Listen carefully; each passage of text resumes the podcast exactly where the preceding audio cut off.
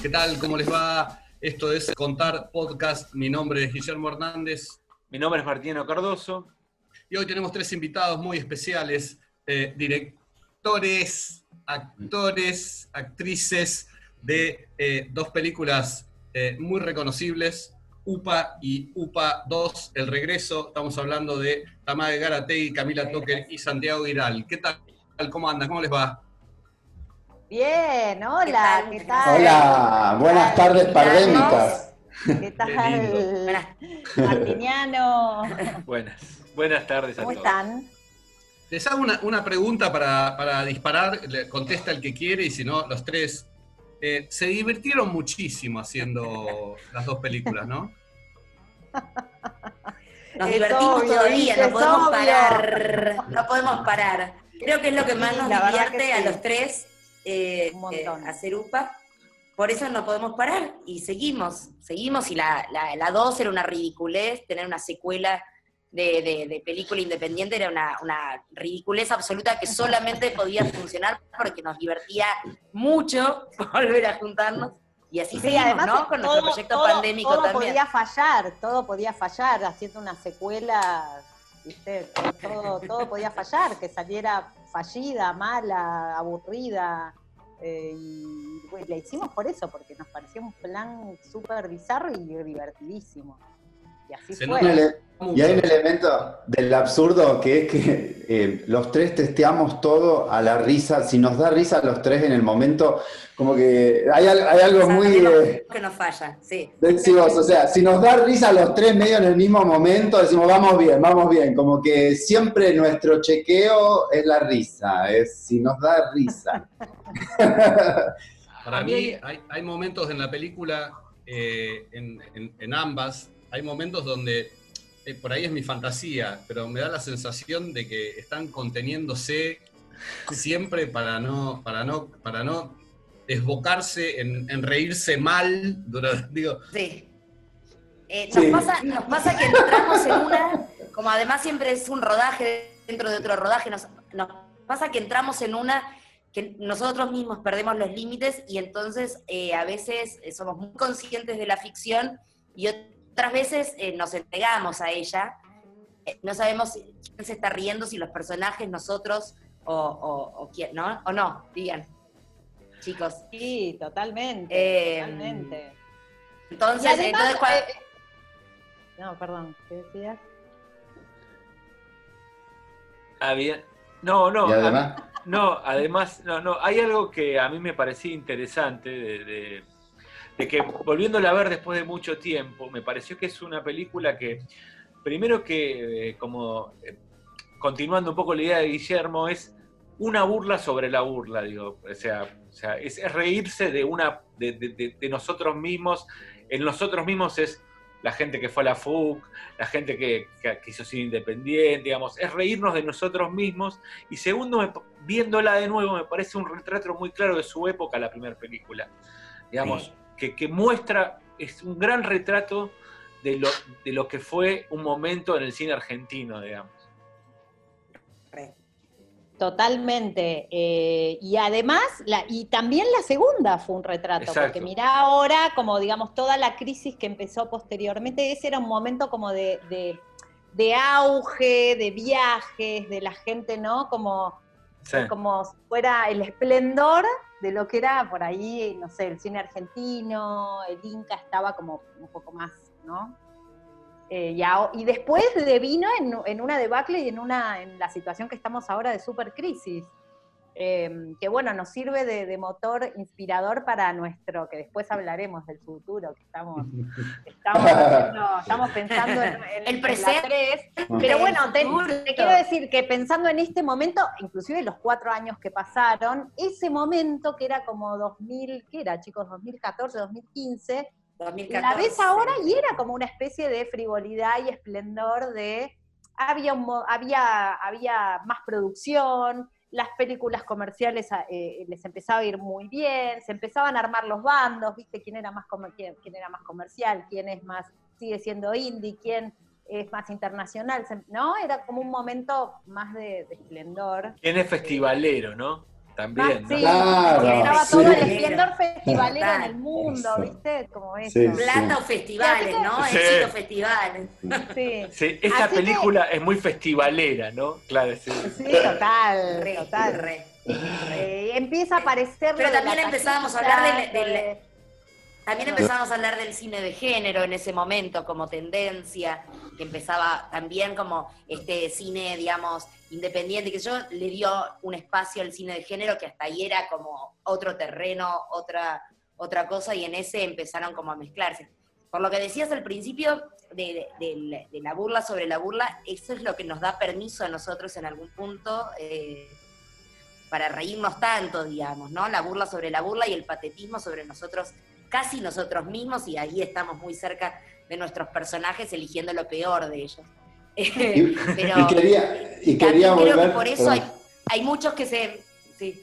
No, que No, hay que- muchos que, digamos, cuando tenemos invitados o la gente que empieza a participar, o incluso el que ve la película, eh, también se siente con el permiso de reírse de sí mismo eh, por esa situación. Y eso nos parece que es muy liberador, más allá de que además el humor siempre salva y además es una, una zona de reflexión, pero sin solemnidad, ¿no? Como es una reflexión del tiempo, de la generación o de lo que nos sucede laburando en el cine, sin la solemnidad del, de- académico, digamos, o, bueno, eso, eh, desde el humor y desde el patetismo y desde la burla y reírnos. Un poco. Santi, ¿qué ibas a decir? No, yo pensaba en el principio cuando estábamos mostrándonos cosas y esto decían, hay algo de, de UPA que es jugar de grandes, digo, con nuestras inteligencias, porque uno no juega, eh, no es que no juega con su inteligencia, con su humor, con su filo de personalidad, eh, justamente diríamos, en el juego uno puede explorar esos aspectos. Y hay algo de UPA que cuando nos pasa entre nosotros que la gente nos ve jugar, que es muy, para, muy característico, y menos en gente grande ya de nuestra edad y tal, es como muy contagioso. Eh, y también genera una, una, sinergia de juego en, ese filo que eh, es verdaderamente hay momentos donde se pierde un poco desde adentro, decís, eh, ¿dónde estamos? ¿Hoy parados? ¿Qué pasa? O sea, hay momentos donde se- se llega a jugar como, como casi en un juego de rol, donde por un ratito estás en ese lío. Yo el mundo del cine lo viví desde un lugar diferente. eh, siempre, a pesar de que, eh, bueno, hice algunas cosas, hice, intenté hacer mi corto y estuve metido, por eso eh, quizás eh, gran parte de mi mirada tuvo que ver con otro lado, con el lado de la crítica y todo eso. Pero me imaginé cuando vi eh, UPA, la primera en el Bafisi, que me imaginé toda una generación muy irritada con ustedes, porque ustedes están burlándose a destajo de toda una generación de decir- jóvenes cineastas.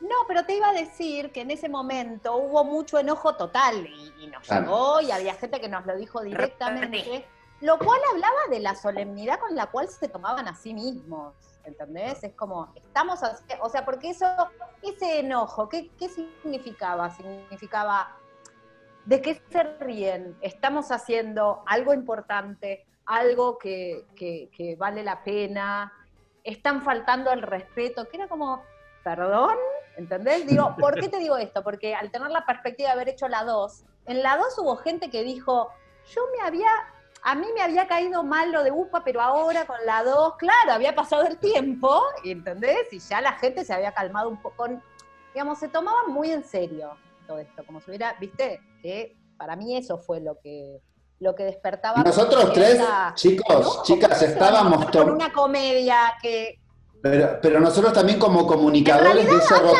en de ese rock and roll estábamos tomados también por una energía que también era muy eh, desafiante. Repartíamos Muy caramelos, eh, hacíamos como cosas que acompañando Ah, que, sí. que para mí tienen mucha coherencia leídas en el tiempo y tal, pero en el momento generaban una porque yo tampoco tenía por ahí como la eh, por ahí el- no, no era tan desfachatado al salir a mostrar mis propias cosas solo como es con UPA, que yo me, que somos como una fuerza que, que nos damos ese, ese, ese permiso. Entonces creo que hay algo de eso que, ¿no? que en ese momento generaba una...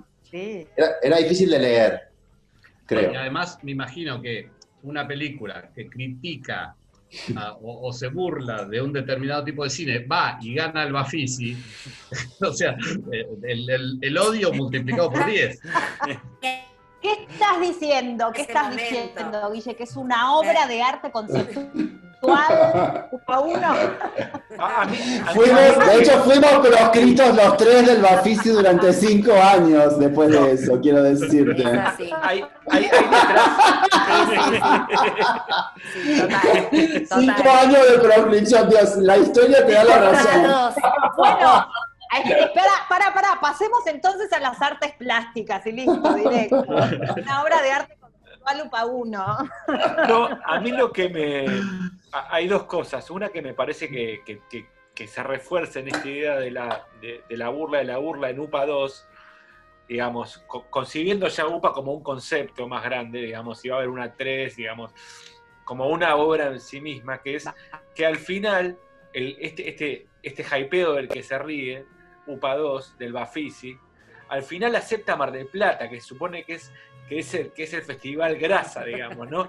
Y la pasan bomba y se sacan fotos, digo, como, como Y la diciendo... pasan bomba, la, la pasan- pasan y está bomba. buenísimo Mar del Plata, digamos, es como, es como reírse una vez más de la Total. digamos, es como la, la- la- tercera vuelta de rosca. Es que digamos. sí, porque también hay algo como del wannabe, decimos nosotros, ¿no? Como hay Sí. algo del wannabe. de- Este, ¿Se nos fue un toque, Pero no sé si alguien quiere algún, algún concepto sobre eso, digamos, sobre... Sí, en UPA hay una cosa que siempre hablamos que es lo que le llamamos la cadena del esnoveo, que es en el mundo del, del cine, es el productor que esnovea al director, el director más conocido a la actriz, el crítico que le gusta de un club a los que no les gusta del otro club. Como esa cosa de que todos somos eh, eh, verdugo y verdugo y o Pará, ¿cómo se dice hay lo algo- otro? Está buenísimo porque la, cadena de la cadena que dice Santi, la cadena del esnoveo que dice Santi también funciona en algo que, que dijiste vos, Martilleno, que tiene que ver con el gusto, ¿no? Con quién, quién, quién define qué es el gusto, qué es grasa, qué no, qué Total. ¿no? O sea, qué es intelectual, no sé, ¿no? Entonces yo creo que, que un poco eh, en, en la 2 ya estamos en, en- en plan del disparate total en ese sentido. ¿Viste? Y a, Sí, nivel sí. y a nivel emocional, la 2 también fue un reencuentro humano muy fuerte, lo que quedó fuera de cámara. Digo, que eso también es muy lindo para mí. Sí. Mi- mi- y, y- y otra cosa que quería preguntarles es cómo nace UPA, cómo nace con el sentido conceptualmente, digamos, cómo nace esta guerrilla fílmica que termina en este delirio, esta comedia Me gusta lo de guerrilla fílmica, ¿eh? conceptual, que es una, Guerrilla fílmica. y esta, esta guerrilla fílmica que se, que, Mirá. que- que se transforma en una comedia constante, digamos, que ya es una comedia constante, digamos. Qué lindo, qué lindo. Está- nos estás tirando letra total. Chicas, Es más, chicas, estamos grabando chicas. nosotros esta total. conversación. Chicas, reconozcamos en que, UPA 3, graba ya, grabemos ya, Santi. reconozcamos que cuando hace 15 años empezábamos a, a- y convencíamos a la gente de que estábamos haciendo UPA, nunca nos imaginábamos, ni que en la vida nos íbamos a encontrar hoy eh, con los mismos personajes, ni que hubiéramos hecho otra segunda, digo, era una- salíamos a convencer con cuatro escenas así muy raf a gente que estábamos haciendo una, una genialidad, este, y es como que eso, hay algo de eso también, que me gusta a mí repasar, que cuando nadie sabía ni quiénes eran, Cami tenía su nombre porque era una actriz del cine indie, que era ese cine que un poco nosotros veníamos a... No, bueno, y vos eras guionista, vos habías escrito varios guiones. Sí, sí, tenía mis películas con Albertina, con Lucía Cedrón y tal. Y Tamay había hecho unos Yo trabajos como actriz. yo no, había- no como, era tan conocida como ustedes. pero como actriz en Lander tenías cosas. Ah, Este- es. Era que yo. Eh, Perdón, acá me estoy arreglando. Ibas a hablar de la guerrilla fílmica, Toker Sí. dale. Te desconectaste justo Ay. en, en el concepto, en el Sí, high espérenme que tengo de guerrilla fílmica. ¿Te- Con lo, con bien que te queda el punk. Este es el boicot, el boicot oficial. El, boi- el boicot de la, de la tecnología con la guerrilla. A la Los majors están Los acá, nos escuchan y nos boicotean. Hay topos, hay topos de las majors que nos Hay quieren robar la idea.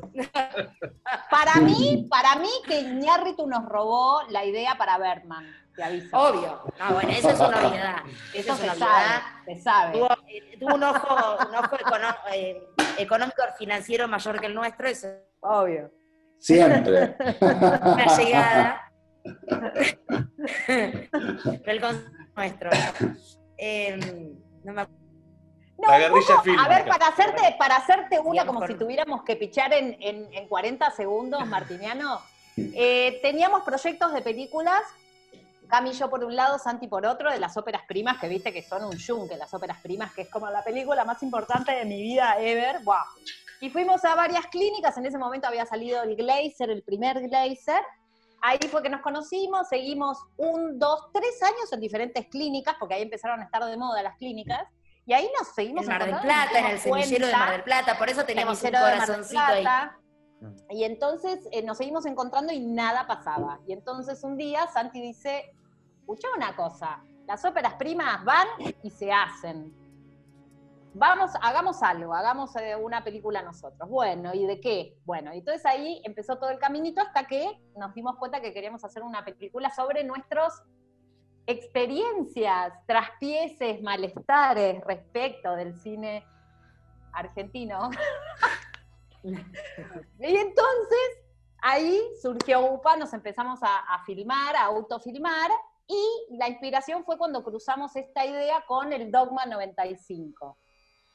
Que para nosotros había sido, digo, viste que el nuevo Que en realidad nos dio, nos dio contexto, para, nos dio contexto 98. para la bizarreada que veníamos haciendo, nos, nos dio contexto para la bizarreada que estábamos haciendo, digo, nosotros estábamos muy enganchados, muy copados, nos parecía todo muy potente, pero lo estábamos haciendo en un con una, con una que mini- era eh, em- el mini DB, el mini DB de cámara de cumpleaños. Entonces decíamos, ¿cómo hacemos que esto, eh, nada, tenga un, digamos, ¿cómo, hace- ¿cómo podemos decir que esto es una película? Bueno, Dogma 95, si Lars eh, filma así, eh, sin guion, sin nada digital, ¿por qué nosotros no? Una, con la misma cámara, con la mini misma cámara. con la misma cámara. Después Exacto. hubo una escena cuando filmaban, ¿te acordás lo de lo de que ella lloraba y la Sí. lágrima? Y hablaban en noruego y sueco y todo eso, esa la hicimos. Lo que pasa es que una- era claro, el- el- en realidad Era, era, no era Ah, ¿Puedo porque- contar, ¿puedo contar No, esta casualidad de cómo espera, entra Hildegard también? Una cosa, Sí. espera, una, una cosita. Teníamos una mejor cámara para eso, no porque hubiéramos eh, Eso, eso. conseguido producción, sino simplemente porque era un rodaje, rodaje. Y no podíamos mostrar realmente cómo nos manejábamos nosotros con una mini. Era casi eh, por, por eh, una dirección de arte que teníamos esa otra cámara para simular un, un- un rodaje un poco más, más profesional que el nuestro. ¿Y qué ibas a contar, Santi, de Hildegard? No, claro, que nosotros tres teníamos en esa, un mini DB, un chip mini DB resolución, teníamos ya escenas, y digo, chicas, yo tengo una alumna noruega que tiene una cámara 3 chip mejor que la nuestra, es súper desfachatada, le digo, ¿por qué no la conocemos? A ver si nos presta la cámara, si viene a hacer una escena y tal. Le, le muestro como las escenitas, dijo, sí, y como que en un sentido también se integró por la cámara, tal, y como que fue muy. Es, es- te digo que explicar el proceso lo vuelve más absurdo, porque tiene un tanto de azar. De ella invoque a Berman, persona, no sé qué estuvo antes de huevo la gallina, eran las cosas que iban pasando que se iban No. significando, ¿no? Y además que tenemos esta, esta dinámica que no perdimos con los años, al contrario del multifunción, ¿no? De ser el- los más indie de los indies. Entonces, eh, cada vez que alguien realmente empieza a formar parte de UPA, empieza a también a, bueno, a veces te toca actuar y otras veces sostener la cámara vos porque nosotros estamos en escena, digo, esta cosa como de integrar al rodaje y la multifunción que hace también que, nada, que el que viene se comprometa de una manera diferente al que viene a cumplir un rol y se va, ¿no? Como que aparece la cosa de, de, por un lado de lo lúdico y por otro lado como de esta confianza casi familiar que se da en el set, donde, bueno, eh, el que tenía la cámara en un momento, llamamos, por ejemplo, en UPA 1 para hacer sonido, el sonido del rodaje dentro del rodaje, a Damián, ¿se acuerdan? Y le dijimos, bueno, Sí, vas a sí. tener que salir, vas a tener que actuar. No sé, no sé, dijo primero. Después salió con unas pará, pará, aclará, Pará. sonidista real, sonidista el sonidista real para sonido. hacer las cosas bien, digamos. dijimos, bueno, vas a tener que aparecer porque nosotros no cortamos nunca, nosotros filmamos desde todos lados, así que el que está, está. Primero dijo, bueno, no sé, terminó teniendo un personaje porque tiró Papo, era, empezó a improvisar Era desde un lugar... actor. Y era un gran actor. Y no, no, nosotros no parábamos de reírnos con sus intervenciones, quedó todo, ¿entendés? Porque le dio otro, otro, otra capa más a, a nuestro absurdo y a cosas que no habíamos pensado a priori. Y después lo que quería también aclarar es que después hay toda una instancia donde es muy mental toda la otra parte. Después de todo esto ca- ca- caótico, nos sentamos como con el montaje, con lo ideológico, con un chiste si funciona, si no, ¿cómo decir? Hay como una parte donde está todo eso, esa especie de bien lo apolíneo y lo dionisíaco, pero como que hay veces que hasta nos, que so- nos ponemos hasta de mal humor trabajando serios. Pero cuando nos toca resolver, definir, na, na, na, na, es como toda otra parte que es donde todo ese caos le buscamos forma, le encontramos la relación. Siempre tuvimos montajistas que colaboraron en encontrar eso, los primeros interlocutores, nuestras parejas, amigos, tal, que te... eh, pero como que tiene esas dos, eh, dos facetas, después los sonidistas, completar, completar. Es como, no sé, siento que, que ya a esta altura eh, eh, UPA balancea la- los dos extremos, momentos de mucho caos y momentos donde los tenemos que poner eh, Exhaustivos. Sí, Sí, sí, sí. ¿Cuál, cuál me dirían los tres, si lo- no sé si coinciden o no, eh, cuál es la clave para que tres personas se pongan de acuerdo y, y funcionen eh, dirigiendo, actuando? eh, no sé, ¿qué, qué, qué hicieron? La ¿Dejaron de lado risa, los creo egos? que, creo ¿Qué que, hicieron? creo que como decía Santi antes, en nuestro caso, en nuestra banda, porque así nos consideramos, eh, es la risa, digamos, es el humor. Eh, y la, la- la- suma, digamos, saber que eh, sabemos que esto es algo que se, digamos, cuando uno es una banda y no es un músico eh, solo, lo que funciona es esa química y esa sinergia que se da entre los tres.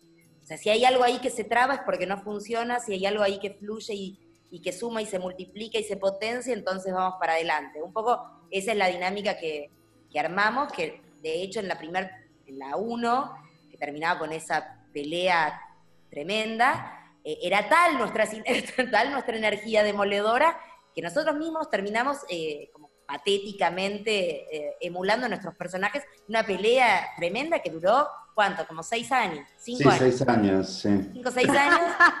Hablemos Hasta de eso, que- hablemos del chusmerío. Hablemos hasta del que- chusmerío. Ahora les cuento, pero yo, yo también Pará, quería decir pará, algo. Puedo decir, quería tirar tres titulares. Chusmerío. Ahí va. Dale, dale. Pero No, sí, sí, hay ah. tiempo, hay tiempo, va a haber tiempo. Ah, ok, tranquilo, que- ok. Ah, bueno, No, bueno. perfecto. Eh, no, quería tirar esto. Yo, nosotros, yo lo siento como con los años como una mezcla de Capusotto, Monty Python, Gambas al ajillo, pero del cine under. Somos un grupo, Ahora, no es yo- una comedia, nos une a hacer reír, nos une hacer pensar sobre lo que hacemos, digo, ¿no? Pero el relato, cosas- el, el relato tiene una intención mainstream para mí, digamos. Si bien vos decís eso, para mí hay un relato de una intención mainstream. Es una, Mm. Podría ser una comedia Ah, estadounidense del nuevo cine americano. que pongan la guita y la hacemos, loco. Pará, Lo que nos pasa, lo que Yo nos no pasa es que no, no tenemos la paciencia para esperar que alguien venga a poner la guita, porque estamos siempre eh, que- queriendo hacer, nos juntamos y de repente empezamos, bueno, no, la segunda fue así, bueno, juntemos, a ver si hacemos crowdfunding, si encontramos un... Y en medio que estábamos los tres juntos y ya había escenas.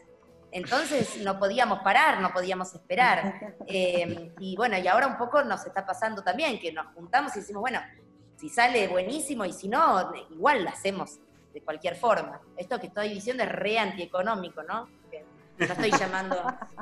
Desafía, desa- desafía el sistema. Sí, desafía, desafía un poco eso, sí. este, Eh, yo también pensaba, volviendo para atrás, este, es- el elemento de, de- de pensar la idea de grupo de comedia, como esto también como grupo de rock. Nosotros empezamos, nos quedamos solos un momento y como que nuestras voces se empiezan a ir para un lado y, y aparecen. Hay algo como si entre nosotros tres eh, eh, te pones a tocar. Yo no toco ningún instrumento, me encantaría, pero siento que eso les debe pasar a los músicos cuando hacen uno y el otro empieza, y vos decís, si empieza a sonar algo de una sonoridad particular de esa unión de tres personas, algo de eso eh, yo bueno, lo es siento. que ha- haciendo un poco de historia con lo que contábamos antes, que después de la 1 nuestros personajes nos sobrepasaron y entonces nosotros también nos peleamos, eh, no pudimos con eso, era algo, era una cosa tan experimental, tan pequeña, de repente. No, pero hagamos un el poco de y de repente sumerío, nos cruzábamos en los festivales y no nos hablábamos. no nos, salu- no nos saludábamos. O sea,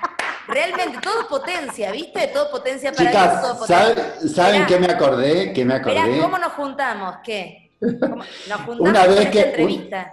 En Mannheim, en Mannheim una vez, en- entré a chequear mi mail y encontré abierto el mail de Tamae y leí conversaciones.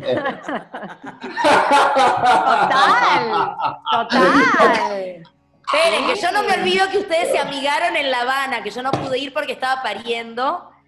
Y después de La Habana vinieron los dos. Se ve que La Habana es un festival tan maravilloso. Lo es, de verdad. Yo, eh, No nos amigamos. Volvieron- nos- nos- volvieron se suavizó amigados de La Habana, poco, chicos. Se suavizó un poco, pero no nos amigamos ahí. el. Caribe, No, el no. Caribe suavizó. La cuestión es que finalmente cinco años después o seis años después de, de- de la 1, nos llaman para hacer una nota en, en, en ¿qué era? ¿ISAT era? Eh, no, era eh, de cinear, de lo que era cinear en Bueno. ese entonces, sí. Y nos pasa esto que hablábamos recién, o que decía Santi un poco, como que nos pusimos a hablar los tres, que hacía tanto tiempo que no hablábamos el uno con el otro, pero nos pusimos a hablar de UPA y volvía a sonar esto que decía Santi, ¿no? Esta química que cuando suenan los tres instrumentos, y nos volvíamos a reír, entonces nos quedamos como dos horas hablando en la esquina, hasta que dijimos, bueno, hagamos otra, ¿no? Porque en un punto era como... eh, nos pasa que nos juntamos y nos reímos, nos pasa que nos juntamos y hay química. eh, Hay bueno, que hacer una y pausa. Y ahí va, y se la contamos a Marcelo Panoso y nos dijo, yo hasta el año que viene soy director del Bafisi, si me la presentan, la estrenan. Tenía una pregunta maravillosa. Tenía, cuando uno dice tenía, es que estás Es que se buscando fue. en el archivo de la memoria en qué rincón te fue esa pregunta maravillosa. No, eh, a mí me, me- me dio la sensación de que hay un alto nivel de improvisación, eh, sobre todo desde lo actoral y todo eso. Yo, creo que ustedes tres, no sé, se les debe escapar ni el vuelo de una mosca, pero la película da una sensación de un desorden y todo. Pero digo, ¿en qué, qué porcentaje eh, juegan con la improvis- improvisación y lo que va saliendo? Eh, La improvisación para nosotros es el, es el, el, eh, centro de nuestra, de nuestra dinámica. Nosotros planteamos una escena más o menos, sabemos qué tiene que pasar y después la dejamos ir, la dejamos crecer en la improvisación. Para nosotros es eh, una herramienta fundamental eh, para- las escenas, para llegar a y después tratar de encontrar esos momentos brillantes, digamos, que en la, improvisación salen por frescura y por, espontaneidad, digamos. Eh, sí, el- al- cuando al- alguno de los tres eh, nos toca estar afuera, bueno, esa es la mirada más, eh, digamos, más filosa quizás, como para decir, bueno, vamos igual, pero más chiquito, más rápido, o, o a cambiar ciertas cosas. Pero básicamente nuestra, nuestro sistema es la improvisación. O sea, partimos de una escaleta, de un conocimiento básico de lo que queremos que pase. Pero de ahí todo crece, la improvisación es algo maravilloso. digamos, Ok, entonces lo del Dogma 95 lo han tomado por lo menos seriamente en el Recontra. Muy seriamente. sí, no, sí, a ver, muy lo seriamente. que pasa es que, es que a veces en las conversaciones yo noto que tiene como cierto como si- desvalor, como improvisan. No, para improvisar hay, que, estar, mucho muy más concentrado. Como Miles Davis, ponele. No estoy diciendo que nosotros seamos como Miles Davis. Pero, Casi, casi. o sea, vos podrías decir que hace cualquier cosa. No, es que está entendiendo toda una tonalidad, una música, y él, ¿entendés? Va jugando a partir de eso. Por eso no uno sé. también cuando, cuando actúa A ver, es como si yo la te vez, una, una regla de la improvisación muy importante es, si hay un error, repetilo tres veces y se transforma en un recurso, digo, o, ¿entendés? O algo que sería una falla en, en el sistema más eh, ortodoxo. Si vos la repetís tres veces, eh, es, primero que es un recurso y segundo que seguramente da humor. ¿Entendés? En- Entonces es, es un poco eso, es muy Y- serio. Y adaptarse, adaptarse. Eh, hay algo que nos está pasando mucho ahora en esta nueva vuelta, ya hablaremos de lo que estamos haciendo con UPA, que es que, bueno, le damos una dirección a la improvisación, nos repreparamos los tres, pero cuando nos encontramos con algunos invitados online, nos tiran elementos que nos cuestionan No lo que pensado. hablamos, ¿no? Y adaptarse y moverse y sacarle jugo a eso nuevo porque la imaginación del otro y lo que el otro vino a zapar es a veces Por no- eso, por eso digo que este sistema, que este sistema que parece caótico, desordenado y todo, que lo es, en la me- Lo es. mejor de sus sentidos, que nosotros eh, nos funciona muy bien entre nosotros tres. Cuando viene alguien de afuera, estos invitados, es, por un lado, al principio quizás un poco se asustan, pero después es de gran disfrute, porque entran en el juego eh, a- asumiendo la responsabilidad también de saber que pueden proponer eh, y que desde ahí, digamos, todo tiene lugar, digamos. Y que esto que decía un poco Tamae, nosotros estamos viendo cómo suena la gran máquina, ¿no? Entonces, el que, por eso digo, cuando uno está actuando y dirigiendo a la vez, estás en, en realidad estás dividido en dos miradas, ¿no? La que es concretamente de la, de la improvisación y la escena, lo que tiene, lo que cobra o no sentido en una mirada más amplia de, de lo que queremos contar. Ah, Hay algo que dijeron tanto, bueno, creo que los tres, les tres, dijeron les tres, perdón, a mí me cuesta un poco el...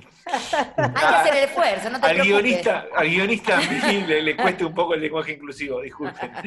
Eh, eh, hay algo de, de ustedes tres que, que- que para mí, hay algo que es, culturalmente UPA 1 y 2 tienen un espíritu muy rockero, digamos, Sí. ¿no? en esto que veníamos charlando. Y no sé si están de acuerdo, pero para mí es eh, el ensayo, o sea, eh, vos tenés el ensayo de un disco, tenés eh, la grabación, que sería la película, y tenés la mezcla de un disco. Y la mezcla de un disco es el montaje y la postproducción. No sé si se concibe así culturalmente, como rock, estábamos hablando de de, de- de las improvisaciones, digamos, pero en eso hay un alma, para mí, culturalmente mucho más rockera que, que pueden tener bandas que tocan ese, ese género, digamos, en UPA como concepto. Sí, Sí. tenés sí, razón. sí. Exacto, exacto, No, sí, tenés razón. Somos Por eso también es ¿qué algo que se le, Está Es algo que buscando se que, lo pide- contraten para escribir, Sí, para tal trabajar. cual. Yo lo Ok. conozco. Vamos es algo, es algo que también por eso se le se, se le se le pide y se le y, eh, a, a los que intervienen, digamos, desde, la- desde los sonidistas o el montaje, eh, que se atrevan a hacer todo lo punk que, que necesiten, porque en esa, para jugar con nosotros en, la, en una misma en una misma sintonía, ¿no? Eh, digamos, como el, el- el- gran aporte de, de los sonidistas no va a ser de eso en, en su mezcla hacer que suene bien. Va a ser que suene eh, todo lo mal que tenga que sonar para que eso funcione, o todo lo bien o todo lo mal que tenga que, funcio- que, que sonar para que eso funcione. Lo mismo desde el montaje. No Que es suene a lo UPA. lo- Que ¿Eh? suene como la banda, que suene a lo UPA. Exacto, la exacto. banda UPA, que no traiciona, que no traiciona el vivo. Porque Claro, si no te pasa que escuchas en vivo y es una cosa y después vas y escuchas el disco y es una, una, Sí, sí. Aunque las películas tienen miles de trucos, miles de doblajes, miles de cosas que están retrucadísimas, o sea, la postproducción de UPA es todo un- un- una mezcla de todas las heterodoxias de postproducción aplicadas para hacer que funcione.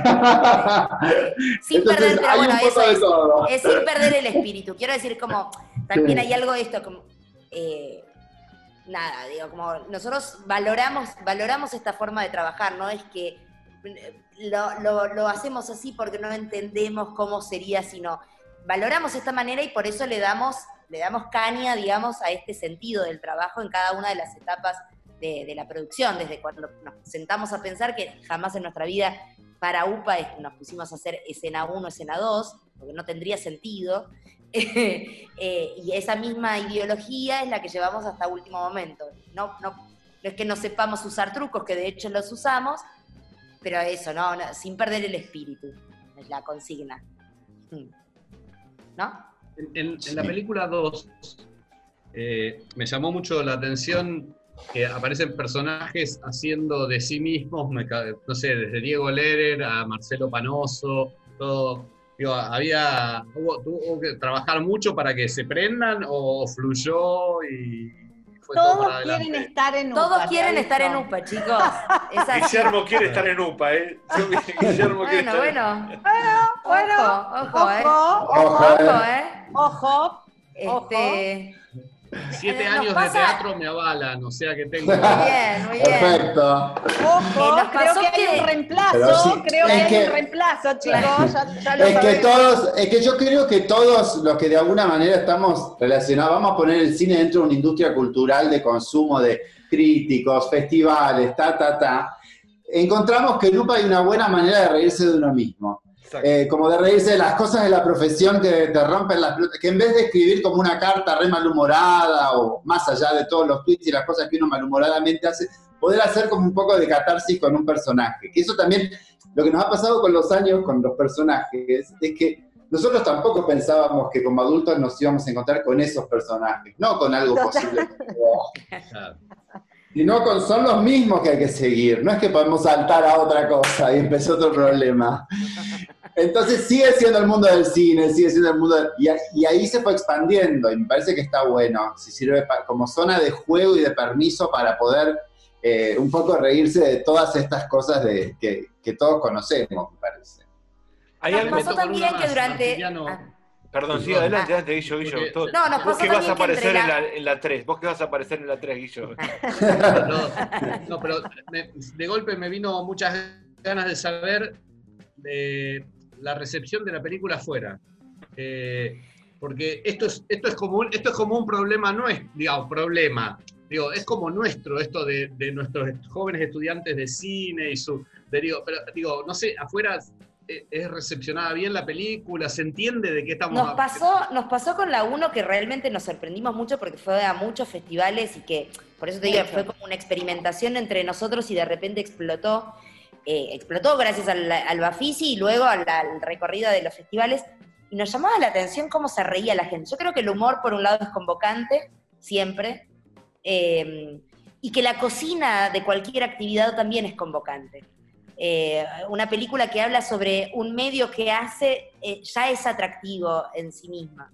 Y creo que eso es lo que la gente de, de otros lados, con otras experiencias diferentes a las nuestras, pero podía percibir y, y podía reír. Y el patetismo también hace reír a, nos hace reír a todos, a todos. La frase Sí. sos Godard en pala, ¿de quién es? Porque me parece brillante. De Cami. Gracias. De Toker, En el rodar de contexto, pala. sos Godard de pala, me parece. O sea, sin ninguna you. Bueno, apología esa, estoy es, diciendo. esa- esa es la magia, esa de es la magia de la improvisación. Esa es la magia. A ninguno como guionista se nos eh, ocurriría poner eso, o quizás lo pondríamos y después diríamos, che, no es mucho, no es poco, no. Y eso fue Y la parte del tráiler. sale y es potente y funciona, ¿viste? Porque lo que yo recuerdo del tráiler, antes de ver la película, es esa frase, sos Godard de pala, y dije, pará, ¿qué, qué, qué- qué es esto? ¿Qué es esto? Es una comedia. No, además, en esa época que no, Godard era intocable. Intocable. No Intocable, decir nada de intocable. Godard. Yo que fui a la como- FUC, estaba el busto de Godard, estaba el busto de Godard. Godard, Godard. Como- a mí me gusta, digo, me gusta Godard, no a- también, sí, que sí. Tiene que ver, Obvio. tiene que ver. Y además, Godard tiene mucho humor, ¿viste? Se lo tomaba Sí. Totalmente, claro. totalmente. Ay, Ahora sí. Lo antiacadémico, entonces, Se está como tomando más que el humor que él tenía, que también se cagaba de Sí, de sí, todo. total. Pero cuando, pero- chicos, cuando, cuando teníamos esa, no me acuerdo, cuando estábamos haciendo un pa' uno era Godard, era como que no se... no- no se lo tocaba. Era San Godard, René, to- Mira, eh, una, una cosa, una cosa re linda de esa frase de, de Godard de Pala, esa improvisación fue la toma 2 del final de esa película, dura más o menos 11 minutos y es exactamente a tres cámaras el tiempo real de la escena. Nunca la pudimos ni cortar, ni, o sea, porque había como repeticiones y dudas y subidas y bajadas, de- que si le sacabas partes... eh, Dejaba de tener la, la- la frescura o la intensidad en realidad de esa discusión. Entonces es una frase que ella dice dos veces, sí, eh, para, pero era sintetizaba perfectamente a Fernando. Y la época, y la época. Y la- época. La época. Hoy, hoy estaba revisando la 2 porque no la tenía tan presente y la vi a la mañana. Y hay un momento en el que estás, Camila, con Martín en el balcón, como en un balcón, después de haber tenido una experiencia. Ese- esa escena me pareció eh, cuando, cuando le, le decís en, en tres minutos terminaste adentro y solo te dice Yo creo que hay un corte porque se descompusieron de la risa, ¿no? La Es que verdad, sí, nos agarró un ataque de Hablando risa. de Godard y el anticlímax. El hablando de Godard y el anticlímax, ahí lo tenés. Esa es nuestra No, nos encantaba, para mí sí, sí, y tenía, cuando, cuando- me acuerdo cuando pusimos, que era la, la amiga nuestra que nos había prestado la canción, dice, tengo un saquito de conejo, bueno, se lo pusimos y, y además fue una escena que con ese humor re trash, upa, pero remite al cine de, de un poco de Regman, un poco de Villegas, Sí, sí, sí. pero con algo medio, sí, sí, sí, es muy, a mí también me, me- a mí también me resuena esa escena un montón, siendo una especie de ventanita re, re específica, sí. Que conste que yo no la quería poner porque sentía que no me qued- no, no había salido linda. Por suerte me insistieron los chicos. Ah.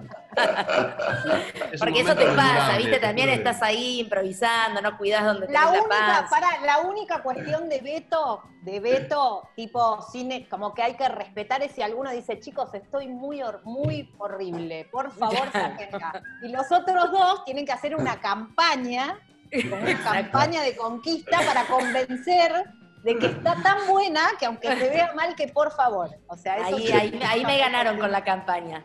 Tuve que dejar el narcisismo de lado. y- Narcisismo vale, vale mil la fichita de narcisismo, Total. ¿no, chicos? Obvio, obvio, pero lo dejé de lado. Y después otra escena que me gusta mucho, que describe mucho la locura de UPA, es la escena de, con la psicóloga de Martín, que fue una idea que nos contó Martín a nosotros, nos propuso la actriz fue Martín. maravillosa, y dijimos, bueno, y como que Martín nos propuso una pequeña línea para presentar a su personaje y filmarla nos resultó, o sea, quedaron No, escenas afuera que eran increíbles de esa increíble. escena. No, la cantidad de material que, que tenemos que no quedó en las películas porque no nos entra, podríamos hacer, no sé, ya bueno, haremos retrospectivas cuando tengamos 60, 70. Eh, nuevos cortes. De, de- Sí, de- los nuevos cortes. Y después, después que- a- a hacer un- una, una, una mención a todos los, la- la- los actores, estrellas y gente del medio invitada, Total, total.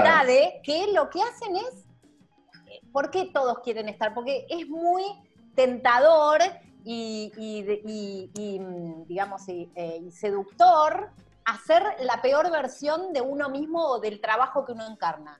Y Nancy Eh, Duplá está o bárbara. una versión... Nancy está bárbara. Nancy- Martín Nancy- está bárbaro. Nancy, Sí. el chiste ese que dice, el chiste que para mí es el, es el chistazo que te cuenta el humor, el sentido del humor que ella tiene, es, me mataste con ese director que me recomendaste el otro día. Ese es de ella. Refiriéndose a Bergman. Está hablando de... Haciéndose la pelotuda que no conoce quién es Berma. O sea, genial. Lo sacó ella, que todos hicimos así como, que no podemos, ¿eh? Bueno, porque eso también es parte, persona. No, tiene un eso también es parte tiene- de la cosa que los invita, les invitades. Eh, Nosotros un poco les preguntamos qué tienen ganas de hacer, qué tienen ganas de contar ellos, ¿no? Ellos. Eh, a hacer Nancy en el set que le pide permiso al equipo técnico para avanzar sobre el otro, que es muy hermoso. Son cosas que uno no se espera que tienen que ver con ser una figura pública como buscando. Entonces, no sé, es- sí, creo que cada persona eh, pudo imaginar algo que es, pero es eso, es- también es una, adaptarse, adaptarse es parte clave de la, de la, porque el otro siempre va a tener algo que eh, el objetivo, es como- yo siento que es como tirar un avioncito. Sí, sí, sí, el, el objetivo. sí. Eh, Sí. sí. Im- Imagino que hay un montón de gente con una lista diciendo, me llamarán para la 3, me llamarán, porque Vos estás, vos estás. Vos ya ya te estás, notamos Guillermo, en la ¿eh? Vos ya lista. entraste, Guillermo. ¿eh? No sean tontos. No, pero digo en serio, hay, hay, eh, genera eso, genera, uy, yo quiero estar ahí. Digo, eh, es muy pocas veces te pasa que, que ves un, un producto, un- una película o algo y decís, ah, yo quiero estar ahí. A mí me hubiera gustado estar ahí, me hubiera Claro, gustado. claro. La verdad que eh, la veía y era, era, se están divirtiendo mucho, quiero estar ahí. Sí, Ese sí, era el sí, tema. Se están divirtiendo Sí. mucho. Contratado. Guillermo. Contratado. Cerramos el trato. Pero es verdad, pero es verdad que sí nos pasa, No, hagámoslo, hagámoslo sí, sí, conscientes, sí. Sí, Sí, sí, sí. es verdad. Es verdad. Sí, sí. Bueno, nos pasó eso que durante mucho tiempo también nos decían cosas como cualquiera que te encontrabas te decía, me pasó un pero tengo una anécdota muy upa, ¿no? Como toda la Ah, gente del cine, bueno. todo el mundo te quería proponer, ¿viste? Como la gente en general te dice que su vida es una película y que hay que contar su vida, digo, el verdulero, el taxista Sí. o la maestra o la, eh, nada, el compañero de lo que sea.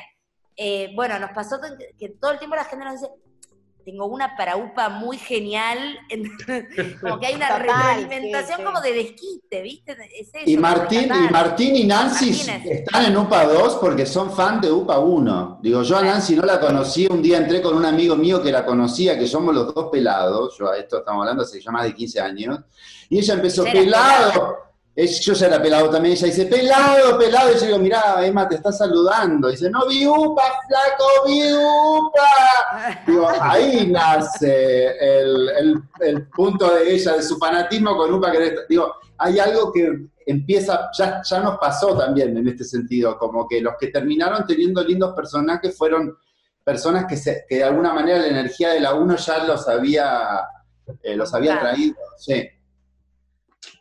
¿Y cómo viene UPA 3? Porque va a estar Guillermo ¡Epa! Hernández. Una, pues una nueva adaptación, hablando de adaptarse, nos, nos corrieron el rumbo, pero acá estamos. Eh, Fue ¿Contamos? así, después, Dale, de, sí. la, de la- después de, la, de la segunda peli, para, para seguir, terminar el cuentito que veníamos haciendo resumen, después de la, de la secuela, se llama, después de la secuela dijimos, no, apueste, quiero Vale 4, vamos a hacer como Richard Linklater, cada 7, 8 años hacemos una peli, hasta que tengamos, hasta que tengamos 90 años, y bueno, y así. Porque también nos gustó la cosa de contar en el tiempo. ¿No? Nos Como nos encanta. gustó mucho la empezamos cosa a de. pensar en la 3, que cómo era inicialmente, Tucker. Bueno, la 3 nos estábamos yendo a Los Ángeles, porque estos tres personajes en una especie de distopía que creíamos que iba a ser, pero bueno, es casi gente tremendo. Eh, Que la- sucedió, una distopía que sucedió. Una, suced- eh, una profecía autocumplida. Sí. Sí, total. Nos íbamos a ir a Los Ángeles. A estos tres personajes decidían que no habiendo posibilidades en Argentina y con ciertas puntas que tenían allá y con un gran proyecto que tenían en, ma- en, en manos, eh, se iban a Los Ángeles a buscar producción allá. En realidad, más o menos a que les pase parecido que, eh, a lo que les pasaba acá, que es que esta cadena de esnoveo, pero en inglés, básicamente. Eh, Y con los fondos de, los de. La La Land. Sí, sí, sí, con los fondos de La La Land y haciendo que teníamos claro. reuniones O sea, con los robar- representantes en de... realidad, Claro, íbamos a ir a robar locaciones, básicamente. O sea, queríamos robar LA. Ese, es- ese era nuestro, nuestro métier, era ir a robar a Los Ángeles. Exacto. Este, Sacar un 30% de la película exteriores, algo de los interiores y después completarla acá con partes. Emular y bueno, nada, jugar entre nosotros por ahí. y Si conseguíamos a alguien que se prenda buenísimo y si no, íbamos a Teníamos, jugar a que... teníamos, teníamos. Teníamos, gente. teníamos, pero Teníamos. digo, para los que no tuviéramos era, bueno, jugar al... Nos plantaron. Igual esa vale, vale mil. Cuestión que sacamos los pasajes, reservamos Airbnb y todo, nos estábamos yendo, no me acuerdo qué fecha era, chicos, en abril. Abril. Sí. abril. Diez días antes, pandemia, cuarentena, clavados acá. Nada más supa, nada más supa que eso. O sea, nada nos podía detener salvo una pandemia, una cosa ridícula. Pero bueno, entonces quedamos, y luego del letargo y de la depresión de decir, bueno, nos, nos arruinaron el plan que hacemos, nos pusimos a trabajar. Nos amoldamos, improvisamos, surfía la ola igual.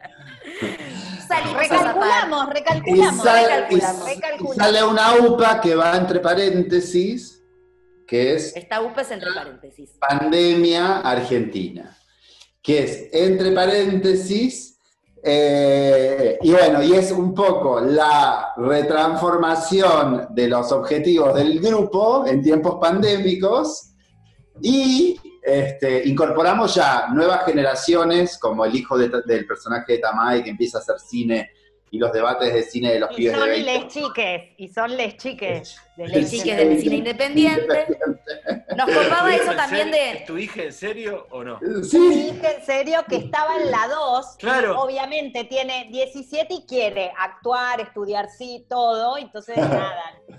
Le No, y nos parecía- nos parece- y bueno, está Nos bueno. parece copado también como, digamos, hacer lugar eh, a, a- a la nueva generación, básicamente para que nos ponga en jaque a nosotros también, digamos, para que nos, nos haga entrar en conflicto a nosotros con nuestra generación y lo que, lo que somos hoy en día, cuando ya dejamos de ser los chicos nosotros, para que vengan les chiques a, a mover la estantería también, ¿no? A, un poco a jugar con todo lo, todo lo nuevo, los nuevos lenguajes, porque no solamente tiene que ver con tiene que ver con el lenguaje hoy digital, los nuevos, el timing, con, bueno, de ahí para adelante eh, lenguaje inclusivo, etcétera, feminismo, todo. Todo. Eh, nos Y después nos, podemos- me- y, no- y nos vamos a meter dentro del género, adentro del género, con el gore clase B, digamos. Adentro de la peli hay una, peli- hay una especie de película dentro de la película donde Fernando, Lina y Ailén Sangre, sangre, sangre.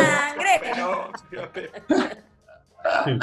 Ya tenemos escenas de... quiero, quiero decir algo, eh, quiero decir algo. Acá eh, una, una de la tríada eh, hace películas de género, evidentemente lo saben, es la, ¿cómo le decían? La, La sacerdotisa del género. género.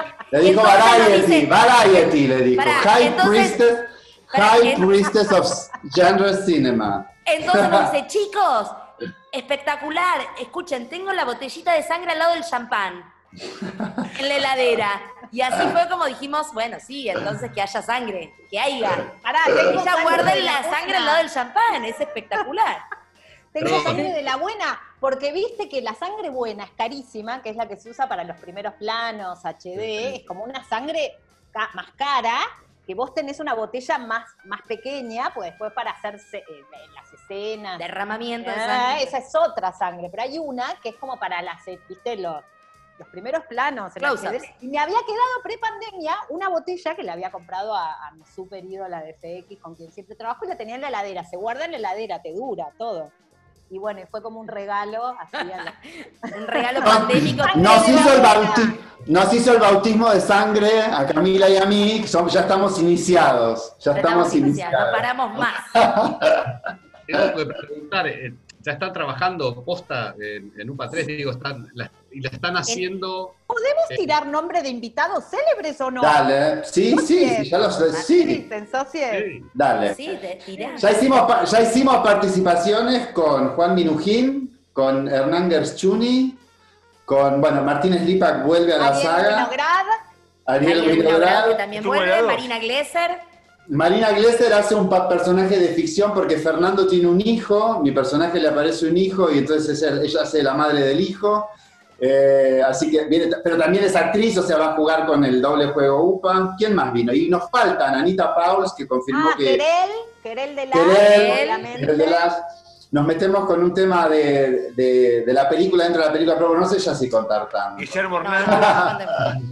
¿Cómo? Bueno, ahora, ahora. Guillermo me- Hernández. me- Guillermo Hernández. Contamos con Guillermo Hernández también, que bueno, para, para esta semana seguramente haremos la escena que le corresponde. No, y algo, algo que les quería, que quería como también hacer un titular, que es un poco como lo queer, que, que para mí la uno lo que tenía de revolucionario era que, que- que nada, que eran gays o descubrían o salían del closet, pero eso no era un tema, no era un tema. El tema No. era que ellos querían hacer la película, sus vidas y les pasaban esas cosas, pero no estaba como, él es gay entonces, ¿viste? No. Era como, bueno, se peleó con su pareja justo antes de empezar a, ¿entendés? No era tema, que para mí fue lo que, lo que tenía de más revolucionario, si querés, en ese momento. Y ahora, que ya obvia, claramente somos un grupo queer, que ya se nombró, se, ¿no? se le pone como nombre y rótulo a eso, vamos a tocar directamente como esos temas que es como que, viste, como que quieren estar en la onda de, más de la, de la ola más hollywoodense, de lo queer, lo, ¿no? lo políticamente correcto, lo progresista, que ellos ya son de siempre, pero que ahora lo, lo hacen explícito. Que me gustaba hacer un paréntesis, perdón, porque como, como la comunidad LGTB a mí me han tirado mucha mala onda con el personaje de Fernando, porque me dicen que representa mal a los gays. A mí me chupa un huevo, pero como que, eh, o sea, te juro, te juro. Porque, Bueno, a mí, a las- veces... a mí las feministas también me dicen que, que represento más. O sea que no, está buenísimo. Somos unos, unos odiados. Está bueno. ¿Cuán gay puede, cuán gay puede ser tu sí, Ladran sí. Sancho, ladran Sancho. El verdadero punk rock. El verdadero. Sí, sí, el verdadero punk rock no se amiga con nadie, escupen, escupen. Eh, Bueno, La nueva película se va a llamar Los tres más odiados. los tres más odiados. tal cual. Sí, que vamos Los por- ahí vamos por los la enemigos del pueblo. La verdad que. Bueno, nos quedan cuatro, nos quedan cuatro gloriosos minutos antes Perfecto. de que se corte est- esto. La verdad que, no sé, me- creo que hablo por Martiniano también. La verdad, fue un placer. Me quedaría, no sé, me quedaría horas. Pero esto, formato podcast, tiene que tener un final. Después, si quieren, Perfecto. seguimos charlando. Pero el formato podcast tiene que terminar Así que les agradecemos muchísimo. Eh, van a estar las dos películas en la plataforma Contar, que nos enorgullece, nos encanta. Eh, ojalá muchísima gente que no ha tenido acceso a, las mismas pueda entrar y disfrutarlas. Eh, la verdad que valen la pena. Quien esté escuchando esto, le decimos aprovechen, mírenlas porque se van a divertir y, y van a enganchar porque uno puede enganchar por diferentes lados. O sea, es entenderla bien, la del estudiante de cine, todo, pero si no, si no la entendés, porque hay un montón de lugares por el cual entrarle a la película y divertirse. Así que les agradecemos muchísimo esto. La verdad que un placer haber charlado con todos ustedes. Muchas gracias a ustedes. Gracias. Muchas gracias, eh. Muy contentos de tener Para las películas en la plataforma y que la gente la vea, que es lo, lo que más nos, nos importa. Muchísimas gracias. ver. Bueno, fecha de estreno, antes de que nos vayamos, fecha de estreno de la 3. Ahí va- mm, ¿Qué decimos, chicos? ¿Este Estamos año? ahí. No, ahí- viendo- no sabemos. Vamos no a ver. sabemos. No No, sabemos. sí, no sabemos. Sí, estamos trabajando todavía bien si qué formato va a tener exactamente, si va a ser una película, si la vamos a ir sacando de a tandas. Por ¿no? Capítulos. O el Estamos viendo.